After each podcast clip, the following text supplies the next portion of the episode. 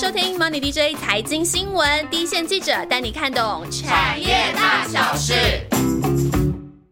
大家好，我是庆祥。大家好，我是以中。我是燕翔，我是万万，嗨，我是欣杰。哇，今天你们所有熟悉的记者都来陪伴你们了。快要过年了，今年你过得好吗？为了让大大大家在过年的期间也能掌握最新的产业趋势，因此 Money DJ 团队也推出新年特别节目，新年快乐！牛年行大运，要带你解析二零二一年的产业大趋势。有什么趋势你这次一定要抓到呢？今年要带今天要来带你解析科技产业当中今年最重要的五个重点，包含 HPC 高效能运算、五 G、Mini LED。电动车还有绿能产业，一整集的节目非常丰富，让你在新年前也能储备满满的能量哦。首先，先带你看到的是 HPC 高效能运算的部分，像是这几年台积电在法说上也常常提到 HPC 这个概念吼。嗯，对啊，其实 HPC 呢，它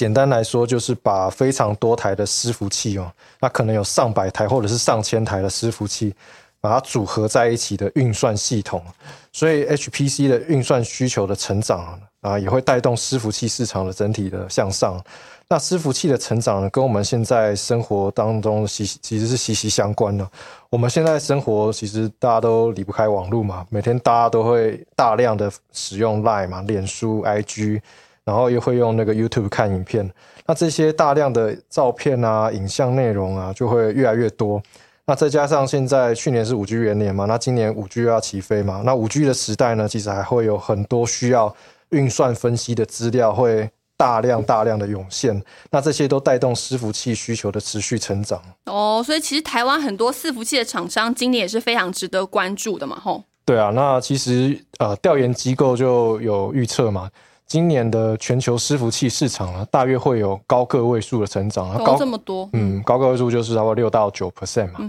那其中又以资料中心的成长幅度会比较大。那资料中心是什么？就像是 Google 啊、Amazon 啊、微软啊、脸书这些呢，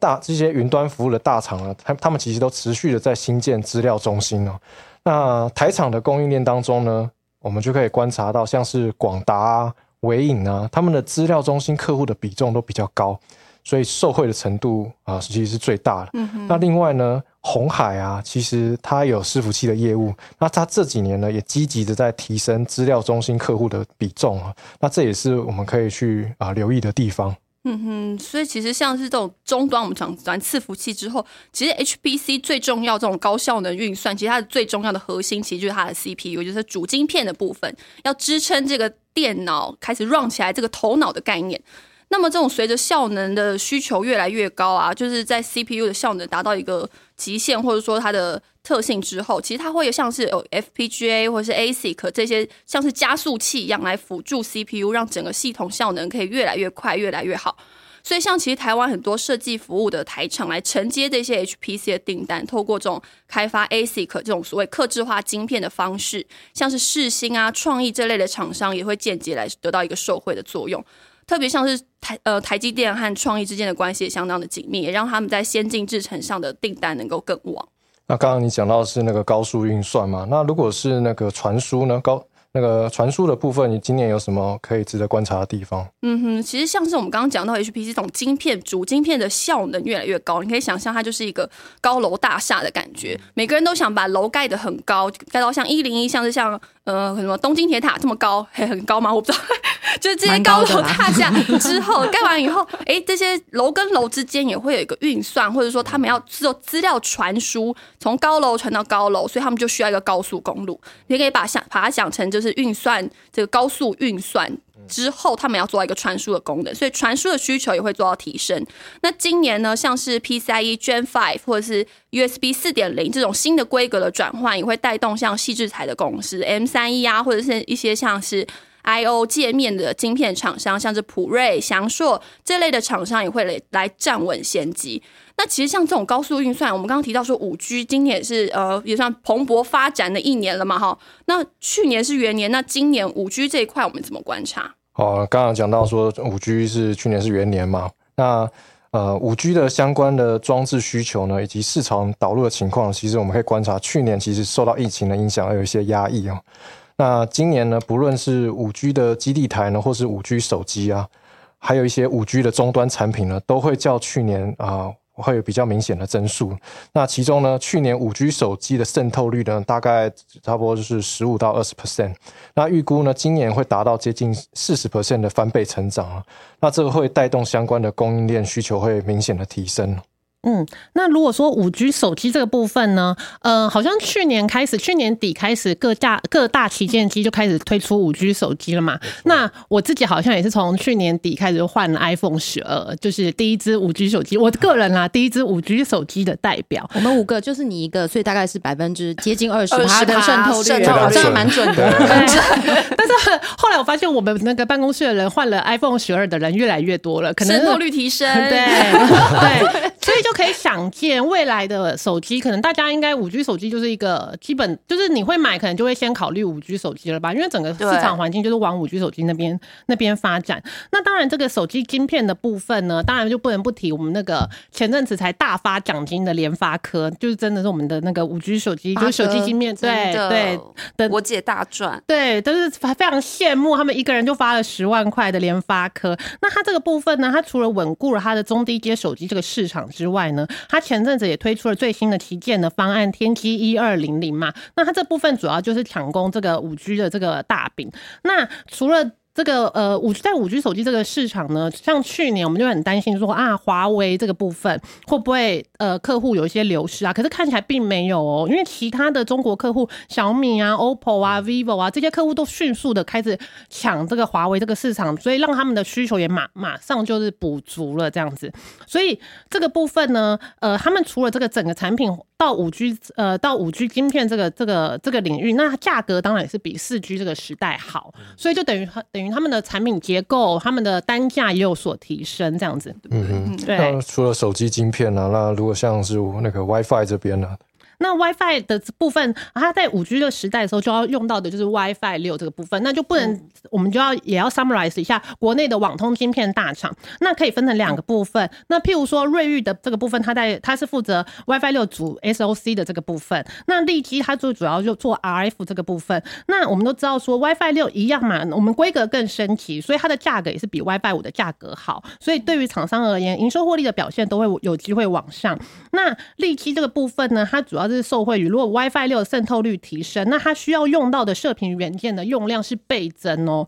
所以感觉这个数量的这个部分需要的消耗量就会非常大。那瑞昱的 WiFi 六这个产品也是一样，在今年的贡献度的话就会提升。OK，那像。但然后在三五族，也就是生化架这个领域啊，因为其实手机里面都是需要用到那个 PA 的功率放大器啊，你从三 G 手机、四 G 手机里面都要用。那现在到了五 G 手机呢，它那个 PA 的用量呢，也会比四 G 手机要再多大概两到三成。那 PA 的晶片的累晶厂啊，就像全新，那以及那个代工厂稳茂、宏杰科都有机会在受惠。那刚刚其实呃阿万提到那个 WiFi 六晶片嘛，那其实全新啊、稳茂、宏杰科。他们其实也都有切入这个样市场。那除了那个生化架之外呢，在被动元件这部分呢，呃，五 G 手机的那个 NLCC 啊，也就是陶层，也就是基层基层陶瓷电容，基层陶瓷电容，陶 了 NLCC，对。然后还有电感啊，这些用量呢，也都会比四 G 手机会增加啊，大概三成到五成啊。那另外呢，每只五 G 手机的那个。呃，LTCC 呢，用量呢也会比四 G 再增加将近三倍啊，所以这些都是被动元件厂它会受惠的地方。那一些指标股呢，包括像是国巨啊、华新科啊、凯美、大益，然后像电感的奇力新，呃，他们都是可以去观察的地方。嗯。所以感觉五 G 手机真的是好像在很多零组件之的里面用量都要大增，譬如说被动元件也要大增啊，刚刚提的那个 RF 也是要大增啊，然后生化钾用量也是大增。那除了呃用量就是需求量变增加之外，还有一些结构性的改变。像我的部分，我的软板供应商，软板供应方他们就是等于说他们是上游材料，他用他要用在五 G 手机的时候，它就有一个结构性的改变。那譬如说以前他可能在呃在 Sub 六手机。的时候，它是用 MPI 这个软板材料，可是你要到呃，真毫米波手机、五 G 手机的时候，因为高频高速它的需求，它的软板材料的话，还要用到更可以耐高频高速的 LCP 这个材料，所以就造成它的整个结构性的改变，用的材料不一样，能够供打进去这个呃供应链的又更少，因为技术难度更高嘛。那当然价格啊，它的呃利润也是都更好的。嗯，那在五 G 这个族群呢，其实还要还有一个很关需要观察的重点，就是网通这个族群哦。那其实，在这比较是跟五 G 的基础建设方面比较相关了。那我先不要先不要用全球市场来看，就以台湾市场来看的话，今年的五 G 的因为建制速度会加速嘛，那其实中华电信呢，今年的资本支出出也会突破四百亿元哦，会比去年大幅成长大约八成。那它这个呢，主要就是会用用在扩大五 G 的基础建设啦，还有一些 IDC 的机机房的扩充等等哦。那市场的预期，随着五 G 渗透率的提升呢，呃，中华电信今年的获利呢，有机会止跌回升。那另外还有一块很重要的就是五 G 基地台呢。啊，现在有一个趋势就是把它做成开放式架构的 Open RAN。Open RAN 也是我们曾经过，对对对，赶快回去听 Open RAN 是什么？对，大家可以回去复习一下啊。那其实啊，台湾已经有几家网通厂在各国的五 G 的开放架构已经取得具体的进展了。那像是智邦啊、明泰都已经打打进了欧洲的五 G 接入网啊。那切入那个虚拟化网络设备的供应链，那目前呢已经是欧洲电信商沃达丰的设备供应商。那另外像是中磊啊，除了跟日本的乐天电信共同开发啊那个 Open RAN 架构的小型基地台，那同时也跟印度的电信商展开合作。那我们前面几集刚刚有提到说有有那个聊到这个节目，那大家可以回去再复习一下。所以五 G 看起来就应该是产业的大趋势了嘛？那另外一个产业的趋势，我们可以看到，感觉好像是今年就是真的是要大放异彩对，就开始真的要可以说是元年的 Mini LED 这个部分。对呀，比起你们刚刚讲说联发科都要都要一千块了，其实 LED 的厂商前几年蛮悲情的。我们听 Mini LED 其实已经讲了非常非常久了。那今年我们会把这个趋势再拿出来讲，最主要当然是因为 Apple 这个大咖开始采用了嘛。那目前比较确定的呢，就是 iPad Pro 啦，在第一季底、第二季应该供应就会开始拉货。了，MacBook 的供应链呢，大概在第二季底呢，也会有新机种，它都是采用了这个 Mini LED 的部分。那为什么 Mini LED 开始对台厂重要呢？最主要是 Apple 这次呢，它是把以前长期的合作伙伴日亚化，这一次它没有使用日亚化的产品，它用的是就是呃已经组成控股公司富彩控，就前金店的这个解决方案。所以等于说金店组成这个富彩控这家公司呢，它带带了一整挂的那个台湾的 Mini LED 的供应链，包括说做封装的易光啊，或者说做设备的惠特啊。或者说呃，有一些感测元件、保护元件的公司呢，他把这一挂的公司都带进去了 Apple 的供应链。那事实上呢，Mini LED 呢，其实在大陆的厂商，它也有在做，去年也有一些放在 TV 上的解决方案有出来，但是。大大家对讲到大陆的厂商，大家怕的就是他们品质上面的问题嘛。那日厂日亚化当然品质很好，可是价格可能相对之下就不是这么在量产上面不是有这么大的优势。那台厂这一次呢，等于是在 CP 值上面被苹果青睐到。那可是八产品 LED 这个部分的时候呢，其实我们大家要观察的一个部分就是说，大陆厂商其实是非常非常竭力的在抢这一块的市场。那现在到到底说台厂两岸之间的那个在 Mini LED 的技术落差有多久？有啊，有人说可以一年，就 Mini 台湾厂商可能至少抢了一年以上。这样的先机啊，也有人说，其实像大陆三安这么高呃这么快的资本投入的情况下呢，它可能几个月的时间就会追上来。这个部分呢，可能是未来在大家看 Mini LED 在放量商业化做背光的这个部分，商业化大量产了之后，呃，大家观察台湾的供应链到底可以甜蜜点可以有多久，是一个主要的观察点。嗯哼，那其实 Mini LED 这一块，其实像有些晶片设计厂商，像巨基，他们今年的这个背光产品也有机会开始出货了。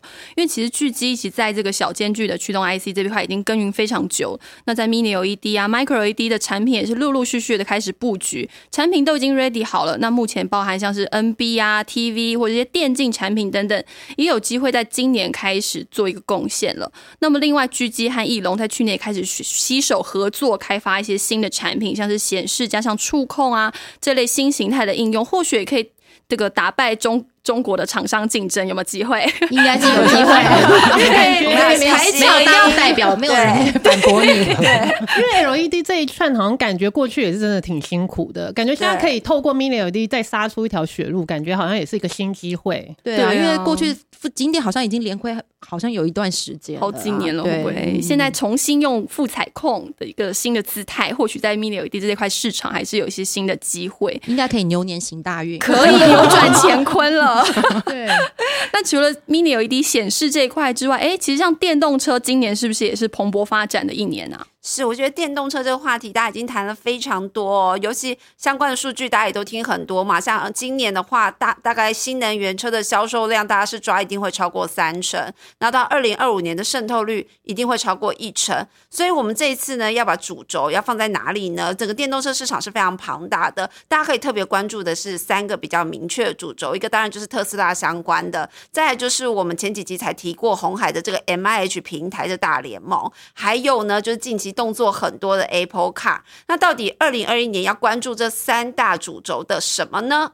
可是我讲到这个题目，我觉得特斯拉的最近的财报有点让我失望哎、他居然没有讲今年的出车目标，不是大家都已经都已经喊到不想喊了，就觉得今年九十八十几到一百万台是一定要，但是居然他没讲，有点哎，不知道他考量是什么，但他本来就是一个很特别的人。对，我我觉得你说个人特色，他如果能够被我们猜到，他就不是首富的当候选人，然，当嗯然是，所以我可是我觉得，我最近在跟一些特斯拉的供应链在聊的时候呢，其实我觉得特斯拉现在看起来呢，因为全部的车种几乎都在卡位电动车这个时代，那特斯拉在先行者的优势可能看起来会越来越被挑战，尤其是在价格上面。所以现在听到的就是他在各车种上面，他其实都是用价格去正面迎战。那他要这样用价格的正面迎战，他想当然了，他也要去砍供应链的价格啊，是没错，对啊。对，这是一个必然趋势。而且我们从供应链也提到很多，对很多人不想接特斯拉，所以我们在听到说特斯拉供应链以前可能只有几家厂商供应，现在听起来好一整挂的厂商都进入特斯拉供应链的情况之下，其实我们要想的反而是说，这些厂商赚了赚了这个面子，打入供应链之后，他能不能透过成本控制的优势，让他的获利也能够让他有一样赚到里子啊？我觉得这个可能是我们在看后特斯拉时代比较需要关注的一个点。所以就是像特斯拉的概念股这么一长串啊，那我们跟很多厂商啊，或者是跑。相关线路的记者啊，甚至法人，通常都这样聊下来之后，觉得要比较稳健的厂商，其实要有几个特色、一个就是说，他做的产品一定要比较特别，那或者是说他是新加入打入供应链，那表示说他一定有他一定的特色嘛，在这个时候还能够新加入这个供应链。那像是同志，它就是新加入，所以市场关注度也就非常高。那另外一个当然就是很稳健，它一路跟着特斯拉这样子从小到大逐渐茁壮的，像茂联 KY。那他们过去就是布局中国的市场很深，那当然一直不断的跟着特斯拉放量，尤其去年特斯拉在大陆卖的很好，跟着特斯拉放量之外，那未来特斯拉它设出的新目标就是它在欧洲设新的厂嘛，或者是说特斯拉还会有其他更多的全球布局，那是不是茂联的还会很有机会跟着一起不断的往上成长？嗯，嗯，看了特斯拉这么成功之后呢，现在也有一种大联盟的形式，就是是红海的 MIH 的大联盟哦，嘛。它这大联盟相信是一个很不一样的，他打出还要当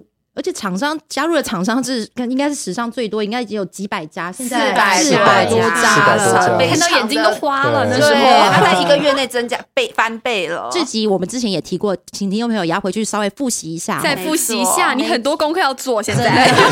过年很忙，不怕没事做。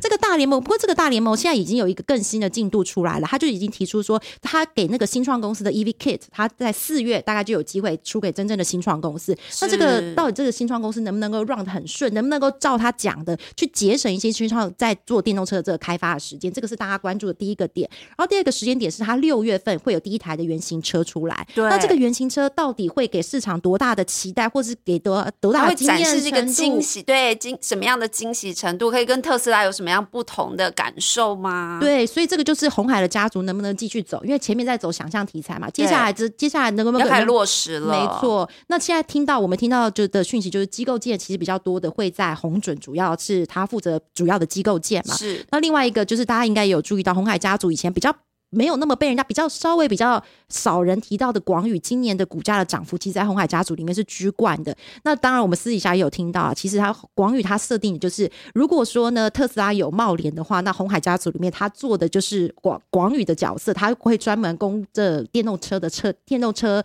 限速的部分了。那这个部分，所以它也带动了大家很大的一个想象空间。所以广宇也是股价表现相对在家族中相对强劲的。那当然，这 M H 平台的启动对市场的关注度跟期待性都非常高啊。所以大家可以看到，就算最近台股震荡的非常厉害，可是这个红海股价是相对来说相当有支撑的。这一周以来，大概。三大法人都维持是强劲的买进。那此外呢，还可以关注当然就是车用冲压件的以盛 KY 啊，PCB 方面的话就是软板厂真鼎。那这些洪家军，我们在第二集的 p a c k a g e 里面都有介绍，有兴趣的可以回头看看前两集的 p a c k a g e 第二十集，对，第二十集，对，对啊，讲完了 M H 之后，当然不可能不讲 Apple Car 啊。现在大家不都在期待 Apple Car 才是最对大的？我也是很期待。现在不知道价钱要多少钱，红包可以买吗？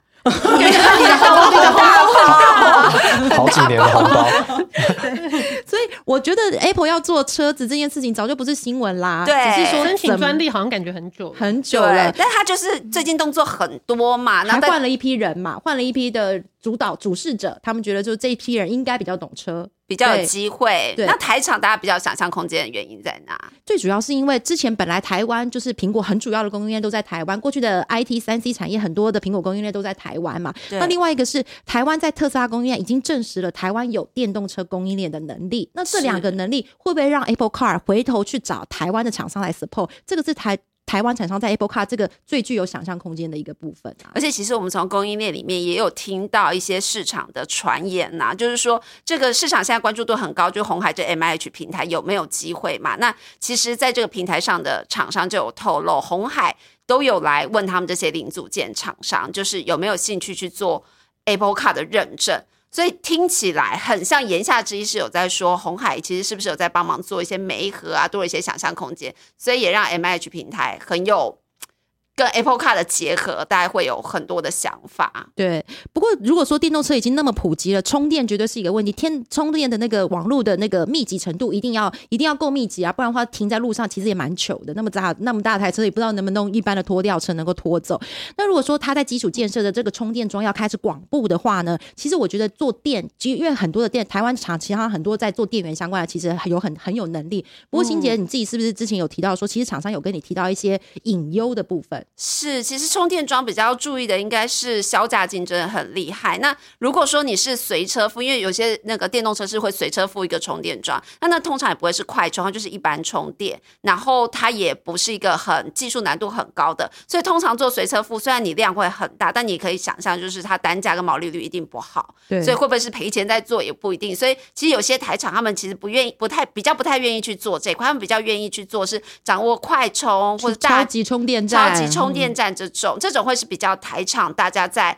主打的。那像呃，目前喊出自己掌握快充技术的，当然就是台达电、康舒，然后还有飞鸿，那他们都强调他们自己快充的技术是已经到一定门槛，也跟一些国际大厂开始在做合作。台达电好像隐然也有一个小联盟形成啊，因为好像我很多厂商也是跟着台达电去打那个超级充电桩这个部分。是，但当然啦，在讲完电动车之后，我们一定要来关注绿电的部分，因为绿电绝对也是这些就是新能源的一个很大的趋势了。那如果讲到这个太阳能的这部分，好像大家国内的厂商更比较关注的是比较国内内需的市场。是，那为什么会比较关注内需的市场？最主要就是因为我们的政府对于绿能政策是很支持的，所以就主打绿电这个部分。那太阳能这个部分呢，先提一下说，因为去年，因为毕竟你要盖电厂，你的土地整合、农地变更这个部分，去年是因为有一点争议，对，所以去年的目标没地没人，对，所以这个土地，因为你要盖电厂，地面型的电厂，它需要很平整的大块的地嘛。那这部分可能就会大家就可能会有一些呃还团啊，或者有一些争议。那所以去年它本来的目标是没有达到，今年我们新立了一个就是累计的太阳能的电厂的装置量是八点七 g 瓦，所以这样算下来，今年大概还要再新增两到三 g 瓦的 g 瓦的这个水准。那毕竟如果说农地变农地这个部分如果有争议的话，政府是希望说，今年我们的太阳能电厂就是朝多元复合式的方案。所谓多元复合式，就是譬如说，它一块地，它譬如说它可能下面是余温，然后上面来种电，哦。就是复合式复合型的方案，或者是它下面是做球场，然后上面可以盖一个太阳能棚，让大家可能那个就在有遮阴的球场底下打球，就不怕下雨，不怕复合式下场。对，然后就是譬如说下面呃小学生可以呃打篮球，然后上面就不会说像我们以前那个下雨天的时候，体育课就只能在教室在自习。高的发展。哦那顺便还可以发展太阳能，就就类似对，所以再加上这些都地呢，可能都是因为是政府或是呃国中小就学校嘛，他们可以说呃可以来掌握的，不会说像一般的土地整合这么的困难。所以今年政府也是非常有心，想要努力多去释放一些这种公标案出来，然后就可以会有很多呃比较不需要再经过太多的土地重整啊，这种这种公标案的方的这个方向这对。厂商就很大的力度，就很方便对他不用去整合一大堆事情，是现成的。对，所以呃，长期性的目标，我们还是看说，二零二五年的太阳能装置量可以到二十 g 瓦。那这对太阳能长期一个发展而言的话，国内的内需市场大家都还是蛮看好的。是，所以国内内需在成长之外啊，离岸风电这一块，其实绿能这边当然都是政府的一个重点，在风呃在太。风电这边，他们也是有一个目标量，他就说到二零二五年，这个风电的累积设置要到五点七吉瓦，是比太阳能少很多了，但是可以想象它成长性也是非常大的。因为我们整个绿能政政策是希望说，二零二五年绿能占两成。那当然太阳能为主，那对风风电的话就可能稍微少一点，但也是成长量还是很大。但风电的议题大家已经谈过很多，那我们可以知道，其实从上游的一些什么钢板啊、铸件啊、水下基础建设，到下游的一些整合服务啊，跟开发业者，他们现在的生产呢，就是随着政策的目标是也是逐步的在进入高峰当中。那比较重要要关注的几个厂商，我想应该风场开发的这些中钢、力力这不用说嘛。那水下基础建设，世纪钢、中钢构、星光钢这些，大家也都耳熟能详。那其他的话要比较注意的话，像铸铸件厂的永冠 KY，然后叶片树脂相关的上尾。海事工程相关的台船，其实都会是大家要关注的几档重要个股。那另外的话，就是如果你在陆域的话，它还会有一些变电站的统包，或者是供应电力设备的变电站统包这些，那就会是一些重电厂，像是东元、华晨、台气电这一些。那另外的话，一定要提醒，就是说，像今年用电大户条款就上路了，要购买一定比例的绿电，会是各个用电大户的厂商要关注的部分。所以就是譬如说非常有名的就是台积电，对，他就买了非常多的绿电，也是一个带动性、指标性的。那所以就会刺激这些用电厂商，他就是自己发电之外，他还必须得要向外采购，这都会让绿电市场非常的活泼。对，像我们自己好像大家在跑的那个厂商，好像应该都有听到说啊，我们好像也要自己盖太阳能电厂啊，就可能也是要符合这个用电大户，那他们就可以呃自给自足，自给自自足的自己需要的电这样子。所以这些企业自发性，或者是他想要说啊减碳这个自发性的一个需求，让整个绿电市场更活络，所以就有。机会让太阳能这个产业，就至少大家的需求是提升的。那有关于相关的太阳能厂商这个部分，那我们都知道说太阳能的产业过去几年是蛮辛苦的。那现在大家都转型到做模组跟电厂了嘛？那我刚刚提到说，以今年来说，今年的市场就大概会有二到三 g 瓦的新增的需求量。那以目前现存的太阳能模组的厂商的产能，差不多也差不多就二到三 g 瓦。所以是现在很平衡，很对，大概已经是供需平衡的一个状况，不像过去好像感觉就是非常的供过于求这样子。嗯那相关的厂商的话，那主要的大厂可能譬如说联合再生，因为它是过去三合一的一个国家队，那它又有国家基金的支持。那他自己的呃认为，他是说他们这样的背景呢，更有更可以支持他们去抢一些公标案的部分。哦那他们今年相对对公标案的这个呃积极度也是有提升。嗯那其他的部分，就譬如说元晶，它今年在产能上有做一些扩增。那安吉的部分呢，它的产能虽然比较小，可是因为产能较小的部分，所以它的它要获利，它的它只要有拿到一定的标案或者是一定的呃客户大型的电厂要出货，它要获利的部分其实是蛮快的。在财报表现也会很明显，对？然后讲到太阳能这个部分，你要让太阳能发电要呃非常有效的运用的话，那当然储能这个部分当然是非常重要。对储能的话，我想最近大家也听很多嘛，所以台湾储能最相关的概念股，当然就是台达电，然后华丽跟最近串起的广定。那华丽它本来是一个电子材料的通路商，那它近年也是积极切入绿能，除了太阳能跟风电它都有掌握之外，它也抢攻了一些新兴产业的储能市场，比如说商用啊，或是家用的这种多元储能。那广电的话，它是广基的子公司，以前是做比较是博弈机台这种 IPC 产业，那它这几年是积极的转型，它是跟美国的这个。普威能源合组了一间公司叫台普威，那他去年也开始拿到 台普威，我们怕我们不讲话，怕你们以为我们离开了。台普威听起来真的很可爱啊。那但重点还是要讲广定，他去年就已经拿下台电的这个台电的一个这个标案，所以他可以看出来他是全力在冲刺储能的商机。那台达电当然不用说，他跟台。台电的合作案已经是最最紧密了嘛？最多台电的很多的这种储能标案，其实都已经跟台电、台达电有很多合作，所以台达电在储能这一块，不管是技术还是领先地位，都是市场可以关注的。台达电好像在绿电的这一块是无一不语哈，好像几乎每次好像讲到有电相关的，只要节能的台达电几乎都会被提到。对，因为他们就是一个厂商集团性的多元布局。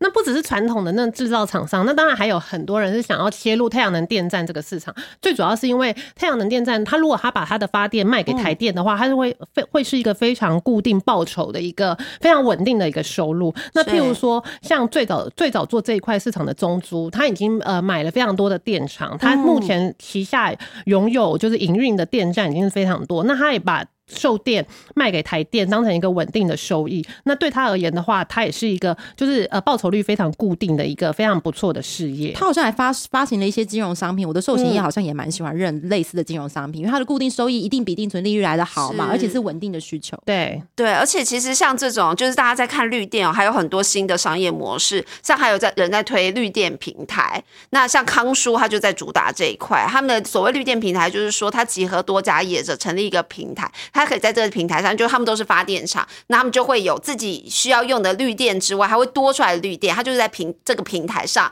卖给其他。哎，你没有生产电，但是你需要绿电来符合用电大户条绿电市集的概念。对，所以他成立这个平台之后，也会变成他未来一个收入的很不错的来源。所以可以想象，这个产业在蓬勃发展中，以后会有更多不一样的商业模式开始陆陆续续的出现。好的，今天一口气谈了五大趋势，非常多，讲了很多。对，然后我们也都有点像连珠炮一样，我觉得其实是有点不像。你可以提示大家说，podcast 可以调语速，如果真的觉得太快的话。